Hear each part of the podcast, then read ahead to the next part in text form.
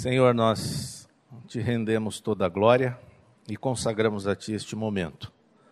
Pedimos que o Senhor revele a Tua palavra pelo poder do Teu Espírito, pois sem Ti nós nada podemos fazer. Fala conosco, fala aos irmãos aqui presentes, fala aos irmãos que estão nos assistindo pela internet também, Pai. É no nome precioso de Jesus que oramos. Amém.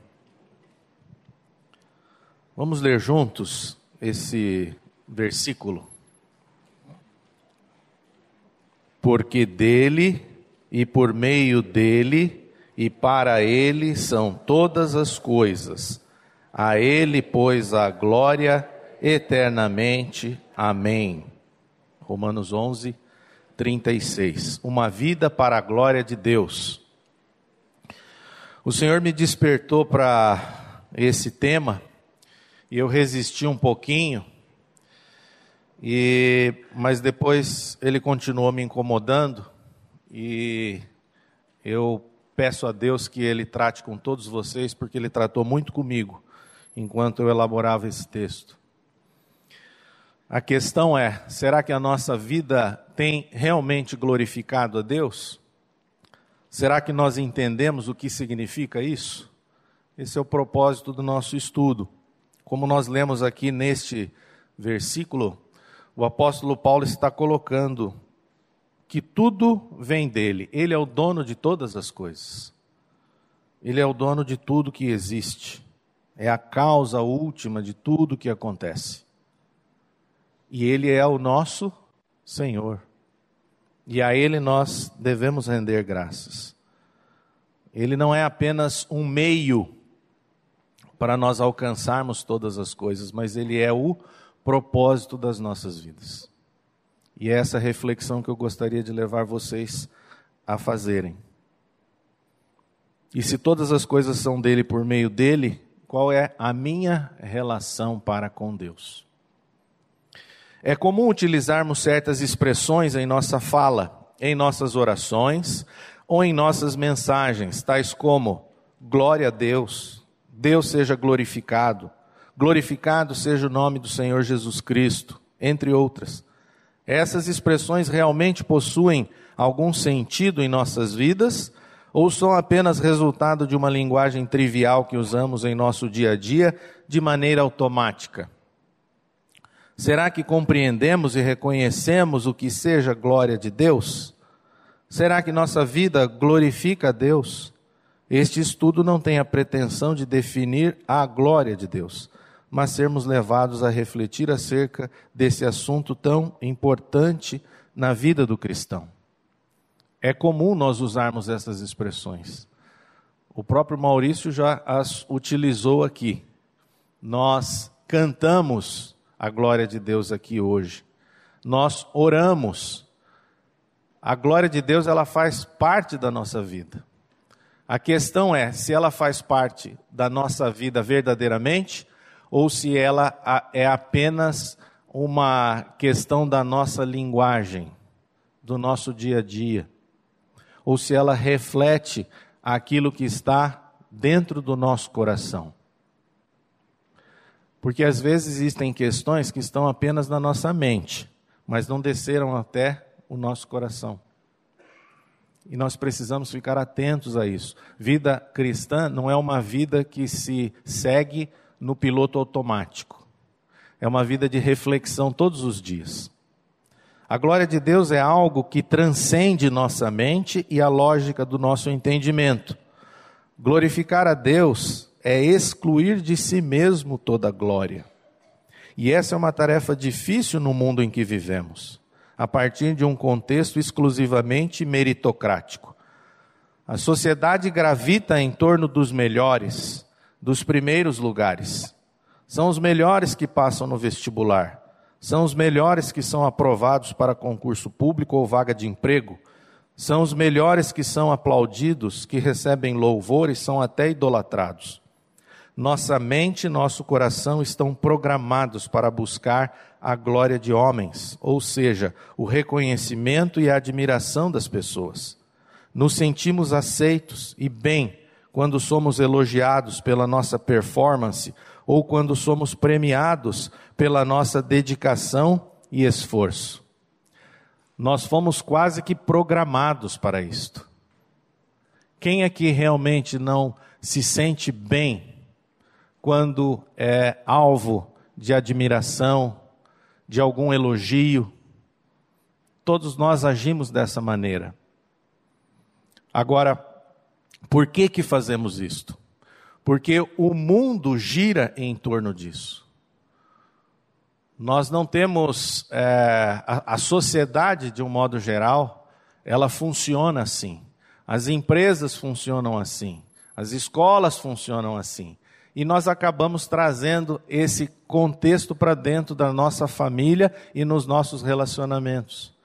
Que é essa questão de quem tem a primazia é aquele que é melhor.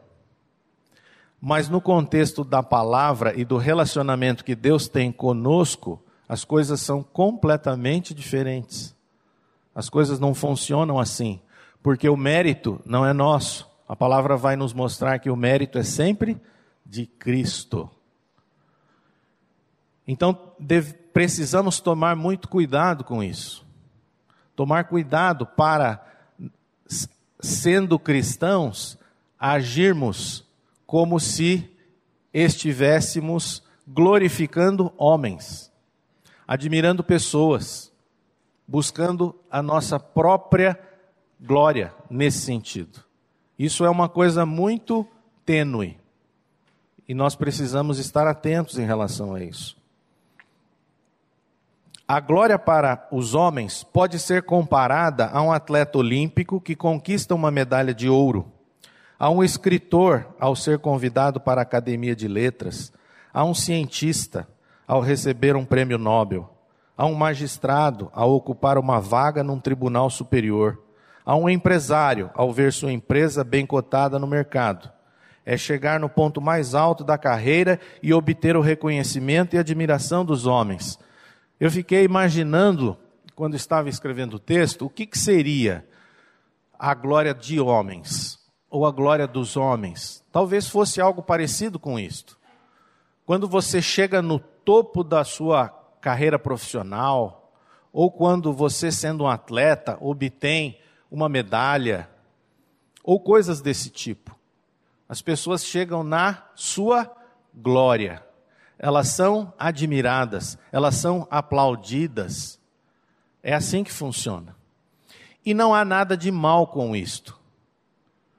A única questão é quando nós estamos nos dedicando, seja no nosso trabalho, seja nos nossos estudos, seja no nosso no esporte, seja o que for, para buscar a admiração e a aprovação das pessoas. Quando você faz algo para buscar a aprovação de pessoas, você está buscando a própria glória. Esse aqui é o ponto.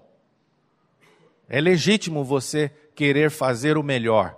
Só que tudo que nós fizermos, precisamos fazer o melhor para Deus, não para mim não para que eu seja aprovado, não para que eu obtenha a opinião positiva de alguém.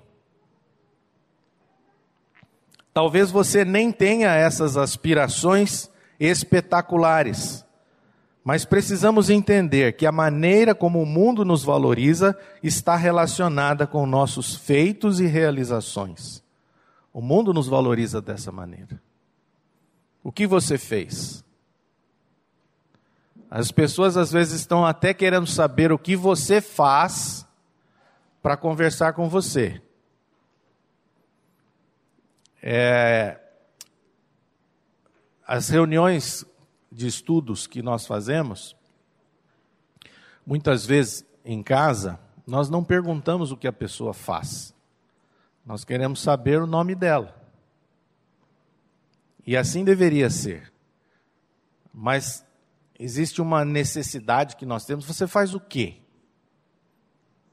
Aí, dependendo da resposta que a pessoa dá, você a considera mais ou a considera menos. Não deveria ser assim. Infelizmente. O mundo nos empurra para esse contexto. quando buscamos a aprovação de homens a fim de sermos aceitos por eles, estamos, na verdade, buscando inconscientemente a própria glória. Até mesmo algo bem mais simples, como a obtenção de likes em sua página de Facebook ou curtidas no Instagram, pode demonstrar este gloriar-se velado. Nós estamos vivendo numa, numa época em que as pessoas estão necessitando de aprovação dos outros. É algo tão sério que as mídias sociais elas estão é, causando, estão levando as pessoas a um adoecimento. As pessoas estão buscando mais os terapeutas, os profissionais da área, porque elas estão ficando viciadas naquilo. E elas estão querendo saber: o que eu postei, será que os outros aprovaram?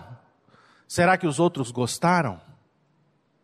As pessoas colocam coisas no Instagram, será que alguém viu? Aí aquele que posta depois vai dar uma checada para se alguém olhou. Por que isso? Há uma necessidade de sermos aceitos. E nós buscamos o que? A aprovação. Só que quando você busca a aprovação de homens, você está buscando a própria glória. E a nossa glória é para Deus, ela não é nossa.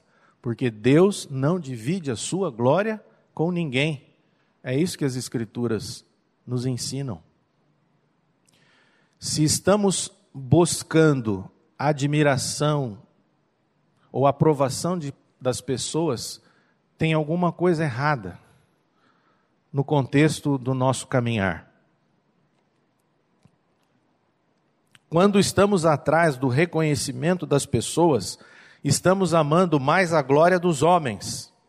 E Jesus repreendeu os judeus neste sentido. Para não serem expulsos do seu lugar de comodismo, escolheram a aprovação dos homens. Vamos ler juntos João 12, 41 a 43. Isto disse Isaías, porque viu a glória dele e falou a seu respeito. Contudo, muitos dentre as próprias autoridades creram nele, mas, por causa dos fariseus, não o confessavam, para não serem expulsos da sinagoga porque amaram mais a glória dos homens do que a glória de Deus. O que, que os judeus fizeram aqui? Alguns líderes religiosos tinham crido em Jesus, mas ainda estavam nas sinagogas. E por conta dos fariseus, que era uma seita daquela época, os fariseus eram pessoas que se orgulhavam pela sua própria obra, por aquilo que desempenhavam, por aquilo que faziam, eles se orgulhavam disso. E o que, que o texto diz aqui?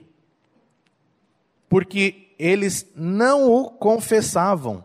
Aqueles judeus que haviam sido convertidos para Jesus, eles tinham eles ficavam preocupados com a opinião dos fariseus e não confessavam Jesus. Por quê? Porque eles não queriam ser expulsos da sinagoga. Isso é uma coisa complicada. Será que em algum momento da nossa vida nós é, não quisemos testemunhar de Jesus com medo de sermos rejeitados pelas pessoas do mundo? Eu acho que eu posso até responder sim, numa época da minha caminhada, mas por ignorância minha, por ignorância da palavra de Deus. Porque é exatamente o contrário. Nós não fomos chamados para ficarmos escondidos, nós fomos chamados para proclamar esse evangelho da graça, para falarmos a respeito de Jesus, para que aqueles que não conhecem tenham conhecimento a respeito da palavra de Deus e da vida nova que nós temos em Cristo. É para isso que nós fomos chamados. Então, por que muitas vezes nós não falamos? porque estamos preocupados com o que as pessoas vão dizer a nosso respeito. Não importa o que as pessoas vão dizer a teu respeito, sabe por quê? Porque você já é uma pessoa que foi aceita em Cristo Jesus. Você não precisa se preocupar em ser mais aceito, porque você já foi aceito pelo Pai de todas as coisas, pela fonte de tudo o que existe, como nós lemos em Romanos 11:36. Isso tem que fazer uma mudança na sua mente e no seu coração. Se você é constrangido por Deus, mas decide ficar com a opinião das pessoas, está agindo como os judeus. E nós precisamos clamar por misericórdia. Ou seja, nós estamos amando mais a aprovação das pessoas do que a própria aprovação de Deus. Com que eu estou preocupado? Com a aprovação de homens ou com a aprovação do meu Pai Celeste? A glória de Deus significa reconhecer o mérito do Senhor em nossas vidas. Reconhecer que não existe nada em nós ou a partir de nós que seja digno de ser adorado. Todos os nossos talentos, habilidades e dons, se é que os temos, vêm do Senhor, que por misericórdia e graça nos concede para que o adoremos em espírito e em verdade. É o mérito, o mérito é sempre de Cristo. O mérito é sempre de Deus. Existe uma área dentro da igreja em que é uma área muito sensível a essa questão da glória, que é a área do louvor e da adoração. As pessoas que estão aqui cantando, tocando, é muito sensível por quê? Porque as pessoas que estão ali tocando e cantando estão fazendo isso para a glória de Deus. Só que às vezes você pode acabar entendendo que aquele aplauso é para você. Só que nós fazemos para a glória do Senhor, para a aprovação do Senhor. E se você tem um dom, uma habilidade, um talento, Deus o deu para que você possa glorificá-lo e não para que você seja o alvo da glória, do aplauso. Se nós não tivermos essa mentalidade, nós cairemos numa armadilha. Porque Deus, como nos ama muito, Ele vai tratar conosco. E se existe alguma coisa em nossas vidas que nós estamos idolatrando, glorificando ou adorando mais que a Ele, ele vai tratar isso conosco. E às vezes nós não vamos gostar, porque o tratamento, o remédio, é, às vezes ele é amargo. Então, a Ele toda glória e toda honra. Para glorificarmos a Deus, precisamos do quê? É simples. Nós precisamos ser esvaziados de nós mesmos. Simples é o modo de dizer, né? Talvez isso seja a coisa mais difícil para nós, sermos esvaziados de nós mesmos. Precisamos compreender quem somos e reconhecer de onde viemos. Se você sempre lembrar-se de onde, de quem você é, quem você é? Eu sou um pecador. E reconhecer de onde veio, de onde você veio. A minha origem espiritual em Adão. Você não pode jamais esquecer-se disso. Você era um pecador e o seu pai, seu primeiro pai, era Adão. Vamos ler o primeiro, primeiro texto, que é Isaías 53, 6, primeira parte. Todos nós andávamos desgarrados como ovelhas, cada um se desviava pelo caminho. É isso que o texto diz. Nós andávamos desgarrados.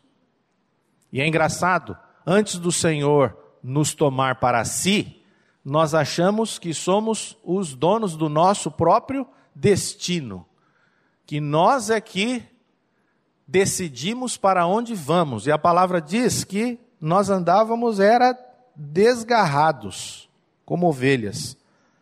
cada um se desviava pelo caminho. Você não ia para caminho algum. Você estava era desviado. Segundo o texto, Tito 3:3. Pois nós também outrora éramos nécios, desobedientes, desgarrados, escravos de toda sorte de paixões e prazeres, vivendo em malícia e inveja, odiosos e odiando-nos uns aos outros. Nós éramos isto aqui. Nécios significa tolos. Nós éramos tolos, desobedientes, escravos de paixões e de prazeres. Como que nós não vamos refletir melhor acerca de nossa relação com Deus se não compreendermos isso aqui? E Colossenses 1,13. Ele nos libertou do império das trevas e nos transportou para o reino do Filho do seu amor. Você estava num império das trevas, como eu também. É lá que estávamos. Enquanto você achar que você era uma pessoa boa, que você era uma pessoa corretíssima, Deus ele vai ser apenas um apêndice na sua vida. Alguém que você procura quando você tem alguma necessidade. Só que, como foi falado aqui no início deste culto, tem uma coisa que você não tinha, que era a vida Zoe. Então, quando o Senhor vivifica nosso espírito, nós não podemos deixar Deus como se fosse um apêndice, como se fosse um livro que você guarda no criado mudo e que você abre de vez em quando para dar uma lida. Jesus Cristo é a própria nossa nova vida. Ele não é um apêndice. Deus não existe para que você para te servir. Mas é você que foi resgatado para servi-lo. Eu até me antecipei aqui, acho que essa frase está aqui adiante. Enquanto não tivermos clareza quanto à nossa natureza de pecado, quanto à rebeldia de nosso coração incrédulo, quanto ao egoísmo na nossa vontade e quanto à escravidão de nossas paixões, não glorificaremos a Deus. Você tem consciência de tudo isso? Que o Senhor nos conceda misericórdia para crermos nisto aqui, para compreendermos da onde viemos. Porque o cristão vive para a glória de Deus. Por quê? Você já parou para pensar? Por que você, como cristão, vive para a glória de Deus?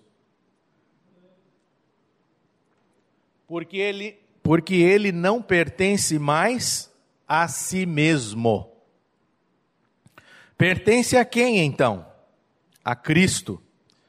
E por que pertencemos a Cristo?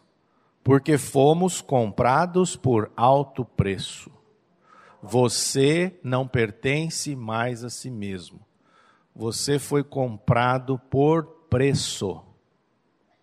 Um preço foi pago não é o preço que você acha que pagou para Deus, porque você não tem condição de pagar nada para a remissão dos seus pecados e para receber uma nova vida. Não há essa condição. Mas alguém pagou o preço. Por isso que nós dizemos que fomos, fomos salvos pela graça de Deus. Agora, Deus nos salvou por graça em relação a nós foi por graça, mas ele pagou um alto preço por você e por mim. Será que nós temos consciência disso? Que ele pagou um alto preço? O preço foi a vida do próprio filho dele. Você entregaria a vida do seu filho para pagar alguma dívida de alguém? Eu acredito que não não faríamos isso, mas ele fez. Vamos ler aqui o primeiro trecho, o primeiro texto de 1 Coríntios 6, 20. Porque fostes comprados por preço, agora, pois, glorificai a Deus no vosso corpo. E o segundo de 1 Coríntios 7, 22 e 23. Porque o que foi chamado no Senhor, sendo escravo, é liberto do Senhor. Semelhantemente, o que foi chamado sendo livre é escravo de Cristo. Por preço fostes comprados, não vos torneis escravos de homens. Que texto maravilhoso. O que foi chamado no Senhor sendo escravo é liberto. Nós somos libertos em Cristo quando estamos nesta condição de escravos. E sendo livres, se foi chamado sendo livre, é escravo de Cristo. Palavra pesada, mas é exatamente isso que a palavra de Deus quer dizer. Ela quer nos confrontar. Você é um escravo de Cristo. A palavra escravo aqui é dulos, que muitas vezes é traduzida como servo. O próprio apóstolo Paulo, em Romanos 1:1, quando ele se apresenta, ele diz: servo de Cristo. Só que você vai verificar o original no grego, está escrito dulos, escravo. Então, eu sinto muito se você achou que sendo uma pessoa salva em Cristo, você agora tinha liberdade para fazer o que quisesse. Eu sinto muito, porque você agora tem um novo Senhor. E a palavra diz que você é dulos em relação a esse Senhor. Ou você é escravo, ou você é servo. E nós lemos agora há pouco que nós vivíamos desgarrados. Agora nós temos alguém que nos conduz. Nós éramos desobedientes. E agora o que Deus requer de nós? Obediência. Você não foi liberto para fazer o que você acha que deve fazer. É evidente que Deus age conosco em amor, mas nós precisamos consultar a Ele. Quantas vezes nós consultamos a Deus para tomarmos uma decisão? se Ele é o Senhor da nossa vida. Nós deveríamos fazer isso sempre. Ele sempre tem o melhor, Ele sempre tem a melhor resposta para nós. E é por isso que nós precisamos glorificar a Ele. Por quê? Porque nós fomos comprados por alto preço. Cada um de nós nasceu escravo sob o domínio de Satanás, mas pelo precioso sangue de Cristo, nós passamos a ser servos de Cristo e Cristo é o nosso Senhor em amor. O cristão é um servo de Cristo e ninguém pode servir a dois senhores. Quando um escravo era alforriado, ou seja, quando alguém comprava sua liberdade, esse escravo se tornava eternamente grato ao seu libertador. Semelhantemente, quando compreendemos que éramos escravos do pecado e dominados por ele, tendo sido libertos pelo sacrifício de Cristo na cruz, nos tornamos eternamente gratos a Ele, glorificando a Deus pelo nosso livramento e salvação. E só um coração agradecido glorifica a Deus. Só um coração grato. Só que um coração, para se tornar grato, ele precisa compreender o que Deus fez por ele, de onde ele estava, da onde veio e o que era. Por isso que nós falamos aqui. Se você acha que você era uma pessoa boa, que você era uma pessoa justa, você precisa que Deus revele através das Escrituras quem você era. A Bíblia vai dizer: não há nenhum justo, nenhum sequer chegaram para Jesus e disseram: Bom mestre. E ele respondeu: Por que me chamas bom? Não há nenhum bom, só Deus é bom. Você tem que levar isso consigo, para que você compreenda da onde Deus te tirou e para onde ele te levou. Por graça, sem exigir nada de você, Aí o seu coração glorificará a Deus. Outra característica, não está aí no texto, de um coração grato é que falamos menos de nossas experiências, de nós e de nossas experiências, e mais de Jesus. Isso é crescimento em graça. Você fala menos de você mesmo. Por que, que você fala menos de você mesmo? Porque você não pertence mais a si mesmo. Você foi comprado por preço. Então não há do que se falar. Por quê? Porque se a glória de Deus, tudo que eu realizo é para glorificar a Ele. Tudo que eu faço é para glorificar a Ele. Tudo que eu penso é para glorificá-lo. O parâmetro muda. O paradigma é outro. Quando algo dá certo em nossa vida, nós glorificamos a Deus.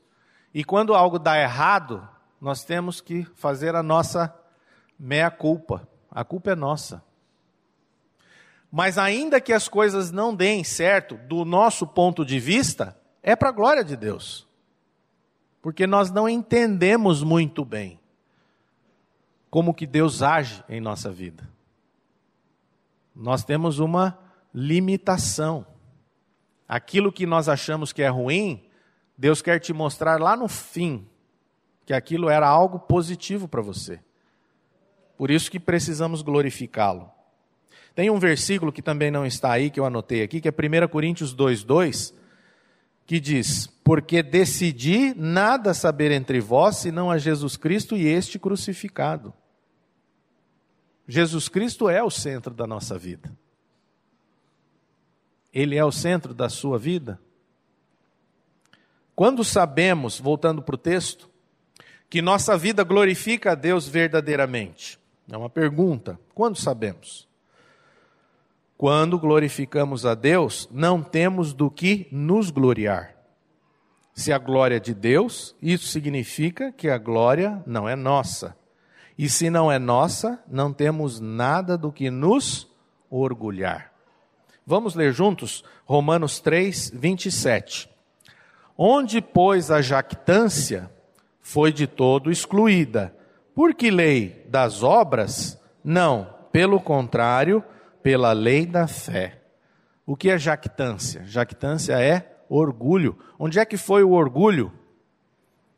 Paulo diz: foi de todo excluído. Por que lei das obras? Não, pela lei da fé. Lei aqui, entenda, é princípio. O orgulho foi todo retirado pelo princípio da fé. E isso é muito interessante, por quê? Porque o princípio da lei vai dizer que você tem que cumprir certas coisas. E se você gravitar em torno do princípio da lei e dizer assim, eu cumpri toda a lei, você pode ficar muito cheio de si e se orgulhar disso. Agora, quando nós gravitamos em torno do princípio da fé, não existe do que você se gloriar. Por quê? Porque o orgulho é excluído. O orgulho exclui. A maioria das religiões exige deveres específicos que devem ser realizados para tornar uma pessoa aceitável a um Deus. O cristianismo é a única doutrina em que nenhuma boa ação que façamos nos tornará bem com Deus. Nenhuma quantidade de realização humana ou bondade pessoal fechará a lacuna entre a perfeição moral de Deus e nosso desempenho diário imperfeito. Boas ações são importantes, mas não nos darão a vida eterna. Somos salvos apenas confiando no que Deus fez por nós. As religiões, de alguma maneira, elas existem dessa maneira. Elas exigem um sacrifício da pessoa para que ela seja aceitável. E o cristianismo não é nenhuma dessas religiões. O evangelho, as boas novas, nos contam que Jesus Cristo fez algo por você. E o que nós devemos fazer? Crer Qual é a obra que devemos praticar? A obra é essa, que creiais. É isso, que creiais. Vamos ler Efésios 2, 8 e 9? Porque pela graça sois salvos, mediante a fé. E isto não vem de vós, é dom de Deus, não de obras, para que ninguém se glorie. É um texto que nós já conhecemos. Como que somos salvos? Pela graça mediante a fé. E por que que isso não vem de vós? Por que que é dom de Deus? Por que que não vem das obras? Porque se fôssemos salvos pelas nossas obras, se fôssemos salvos por Deus por tudo aquilo que nós fazemos para Ele, nós seríamos pessoas, já somos arrogantes, você imagina se você fosse salvo pelas obras. Você seria uma pessoa insuportável. E eu também seria assim. Porque nós iríamos ficar contabilizando tudo o que fazemos para Deus. E a grande tristeza é que muitas pessoas elas vivem dessa maneira. Com uma falsa compreensão das Escrituras, achando que são salvas por aquilo que fazem. Só que nada do que eu faço pode me salvar, porque a fé é pela graça, é, a fé é pela graça mediante a fé. A fé, a salvação é pela graça mediante a fé, me perdoem. Então não tem o que eu apresentar a Deus. E se eu não tenho nada para apresentar a Deus, eu pergunto: do que eu vou me gloriar? Então, a contrário senso, se eu tenho alguma coisa para me gloriar, é bom eu botar a, as minhas barbas de molho e repensar. Do que, que eu tô me, estou me orgulhando? Do que eu estou me gloriando na obra do Senhor? ou em relação a Deus? Se a glória é dele, ele não a divide com ninguém. Lembrem-se, o princípio da fé exclui todo o orgulho. E se essa fé que nós dizemos possuir não foi capaz de excluir todo o orgulho, então vou dizer uma coisa para vocês: essa nossa fé que alegamos ter é uma fé falsa. Se a nossa fé não excluiu todo o orgulho, a fé que nós temos é uma fé falsa. Não é uma fé verdadeira, porque ela exclui todo o orgulho. Jactar-se pode ser entendido como gloriar-se. Paulo, antes de ser convertido, orgulhava-se da sua nacionalidade, do seu nascimento, do seu grau de instrução, do seu conhecimento, do seu entendimento, da sua religiosidade, da sua moralidade, sempre com muita ostentação, desprezando os outros. A parábola do fariseu retrata bem a jactância do homem religioso em Lucas 18. Esse era o problema central dos judeus e continua sendo o problema central dos homens. Mas Paulo mostra exatamente que a lei nos condena e por nos condenar, ela retira de nós toda e qualquer possibilidade de jactância. Afinal, um condenado tem o que para se orgulhar? Então vejam, antes do Senhor alcançar Paulo, ele era uma pessoa extremamente orgulhosa dos seus feitos e das suas realizações para o próprio Deus. Ele se orgulhava de tudo isso aqui: nascimento, nacionalidade, instrução, conhecimento, entendimento, religiosidade, moralidade. E ele ainda ostentava isso e ainda desprezava que não era assim. Esse era Saulo. Mas Deus o alcançou e o desconstruiu totalmente. Porque a lei não foi feita para que você a cumpra e se orgulhe do cumprimento em relação a Deus. A lei existe para nos condenar, porque ela mostra que nós somos incapazes de cumpri-la totalmente. E se a lei te condena e você é um condenado diante da lei perante Deus, você ainda se orgulha do quê? Quem foi condenado perante um tribunal se orgulha do quê? Você já viu alguém? O Maurício prega muito lá na PEL. Tem muitas pessoas orgulhosas lá da sua condenação? Pelo contrário, as pessoas provavelmente estão muito arrependidas, não orgulhosas. Então, por que ainda nos sentimos orgulhosos? Um condenado, eu sou um condenado diante de Deus perante a lei. Eu não tenho do que me orgulhar. Agora, eu fui liberto de toda condenação em razão do sacrifício de Jesus Cristo na cruz do Calvário, porque ele pagou o preço da minha condenação. A penalidade que recaía sobre mim por conta do meu pecado foi paga por Jesus. Ele morreu, é isso que significa a obra da cruz. O sangue foi derramado e o meu pecado foi perdoado. Não há mais condenação para os que estão em Cristo Jesus. Então vou me orgulhar Vou me orgulhar do trabalho que eu faço na igreja, do meu coração bondoso para com as pessoas necessitadas? Para o apóstolo, o orgulho era uma das suas maiores dificuldades antes da sua conversão. Vamos ler, é um trecho um pouquinho mais longo, de 1 Coríntios, capítulo 1, versículos 26 a 31. Irmãos, Reparai, pois, na vossa vocação, visto que não foram chamados muitos sábios segundo a carne, nem muitos poderosos, nem muitos de nobre nascimento. Pelo contrário, Deus escolheu as coisas loucas do mundo para envergonhar os sábios, e escolheu as coisas fracas do mundo para envergonhar as fortes.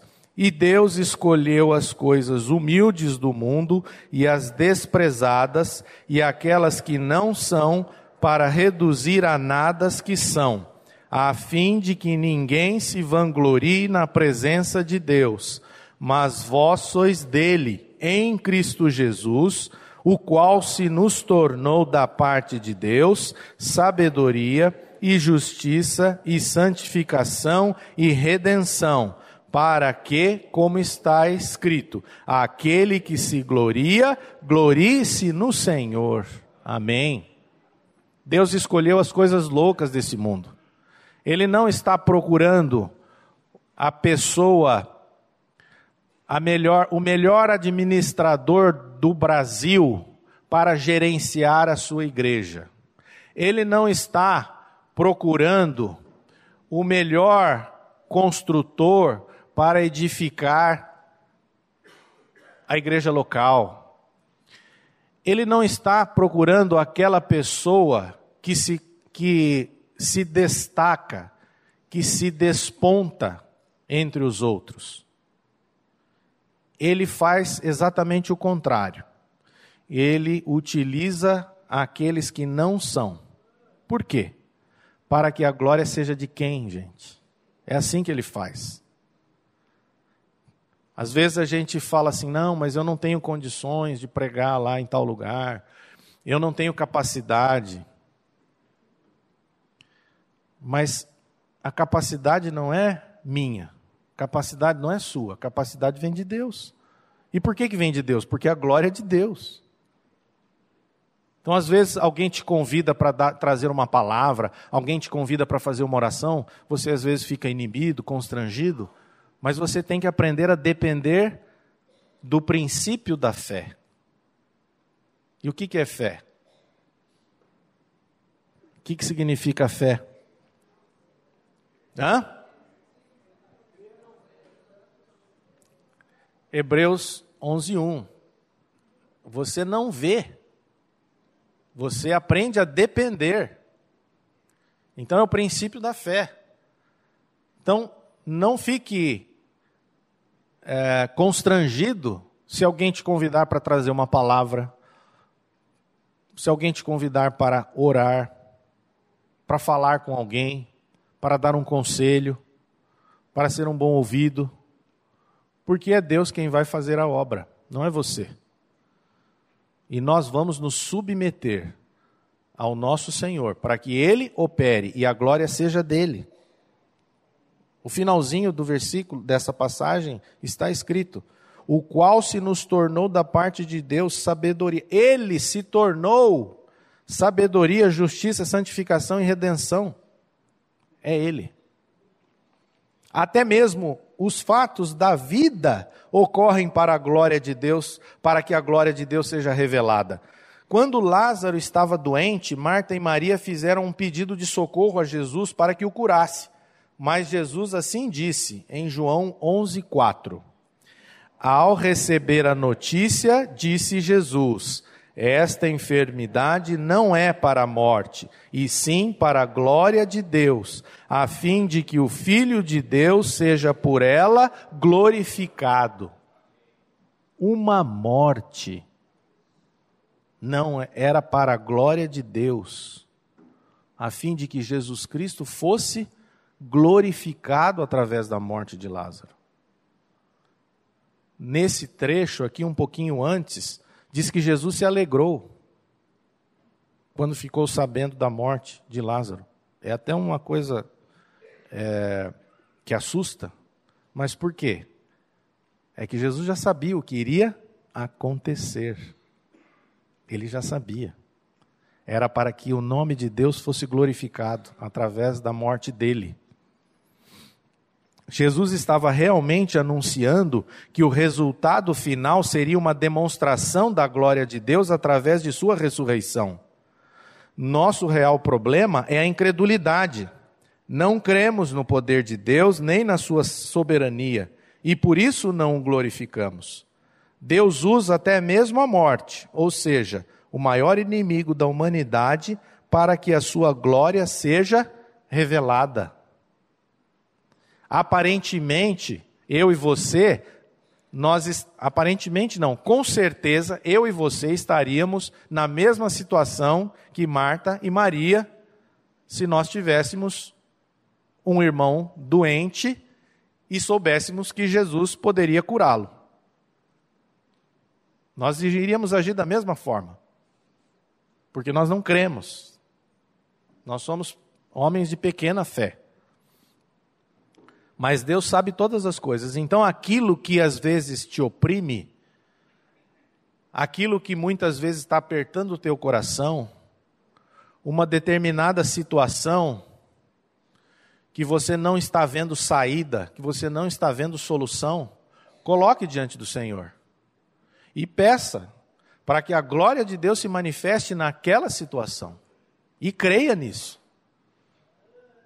Seja para a vida, seja para a morte, é para a glória do Senhor. E descanse. Não queira ser Deus, nem tomar o lugar de Deus.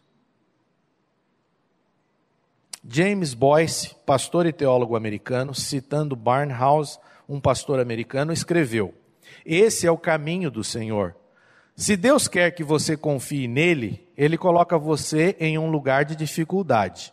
Se ele quer que você confie muito nele, ele coloca você em um lugar de impossibilidade.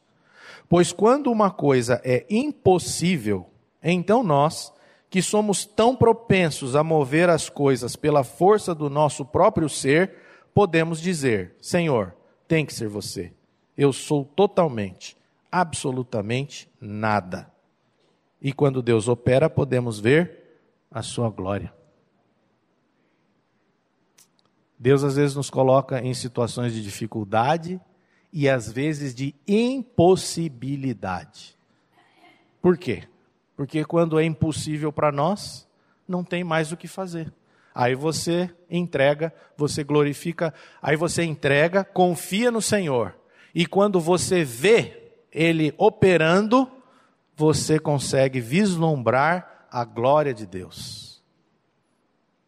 Então nós não, nós não podemos achar ruim, muitas vezes, as dificuldades e as impossibilidades que nós enfrentamos. porque elas são para a glória de Deus. A única questão é você crer, e eu também nisso. Às vezes não cremos por falta de fé. Eu anotei aqui, não está aí, há duas semanas atrás, nós ouvimos o testemunho da Maíra, esposa do Cláudio, filha do Dodô e da Mazília. Ela deu um testemunho aqui de como Deus tratou e operou na vida dela com um câncer, até levar, levá-la à cura. Como que nós reagimos? O testemunho dela aqui foi para quê? Para que o nome do nosso Senhor Jesus Cristo fosse glorificado. Ela aguentou firme. Deve ter tido muita dificuldade, toda a família. Mas é uma impossibilidade em que Deus se manifesta. É na impossibilidade. E você pode ver a glória de Deus e glorificar a Deus. Um câncer. Uma morte, como a morte de Lázaro. Quantas coisas nós devemos olhar com mais cautela. Não querendo resolver por nós mesmos, mas que permita que Deus opere, para que você veja a glória dele e você possa testemunhar de Jesus. Ser um cristão e não glorificar a Deus são realidades antagônicas. Como pessoas regeneradas, Vivemos para a glória daquele que nos libertou das trevas e nos trouxe para o reino de luz. Somos seres espirituais e não vivemos por vista, pois o justo viverá por fé. Mesmo que a figueira não floresça, nem haja fruto na vide, Abacuque 3,17, o cristão se alegra no Senhor e gloria-se nele. O fim supremo e principal do homem é glorificar a Deus e alegrar-se nele para sempre Catecismo Maior de Westminster, pergunta 1. Tendo sido aceitos em Cristo, não precisamos buscar aprovação de homens. Vamos ler Romanos 11, 36 novamente. Porque dele, por meio dele e para ele são todas as coisas. A ele, pois, a glória eternamente. Amém. Todas as coisas, tanto as coisas boas quanto as ruins todas as coisas. Você não vive mais por vista, porque o justo viverá por fé. Então, ainda que a figueira não esteja florescendo, eu me alegrarei no Senhor. Essa é a primeira pergunta do catecismo. O fim supremo e principal do homem é glorificar a Deus e alegrar-se nele. Temos glorificado a Deus com nossas vidas? Ou estamos ainda buscando a própria glória? Vamos ler 1 Coríntios 10, 31. Portanto, quer comais, quer bebais, ou façais outra coisa qualquer, fazei tudo para a glória de Deus. Nós estamos, eu, eu faço tudo para a glória do meu Senhor. Eu sei que você não faz eu também não faço. Mas esta é a palavra. Ele usa até, Paulo usa essa expressão simples. Quer comais. As coisas mais simples. Comer, beber. Ou outra coisa qualquer. Fazei tudo para a glória dele. Para que o nome do Senhor Jesus Cristo seja glorificado e eu não tenha nada do que me gloriar. A não ser você gloriar, gloriar-se em Jesus, gloriar-se no Senhor Jesus, na cruz.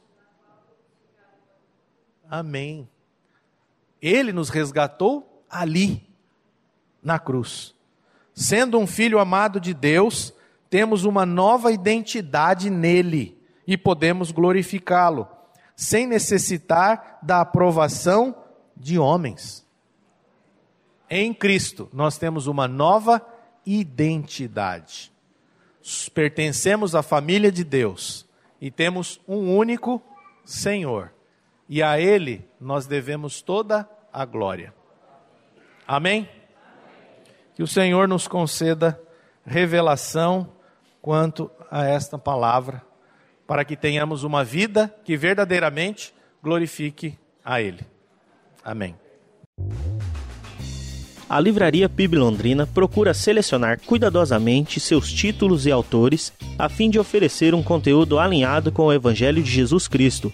Bíblias, livros de teologia, devocionais, literatura infantil, biografias, comentários bíblicos e muito mais. Dispomos também de um acervo de CDs e DVDs das mais de 5 mil mensagens ministradas na primeira Igreja Batista em Londrina. Visite a Livraria PIB Londrina e conheça ainda mais. Livraria PIB Londrina, de segunda a sexta, das 13h30 às 18 horas. Endereço na Avenida Paraná, 76A, próximo ao Calçadão, bem no centro de Londrina. Ligue para 3372 8921 ou acesse o site www.livrariapiblondrina.com.br.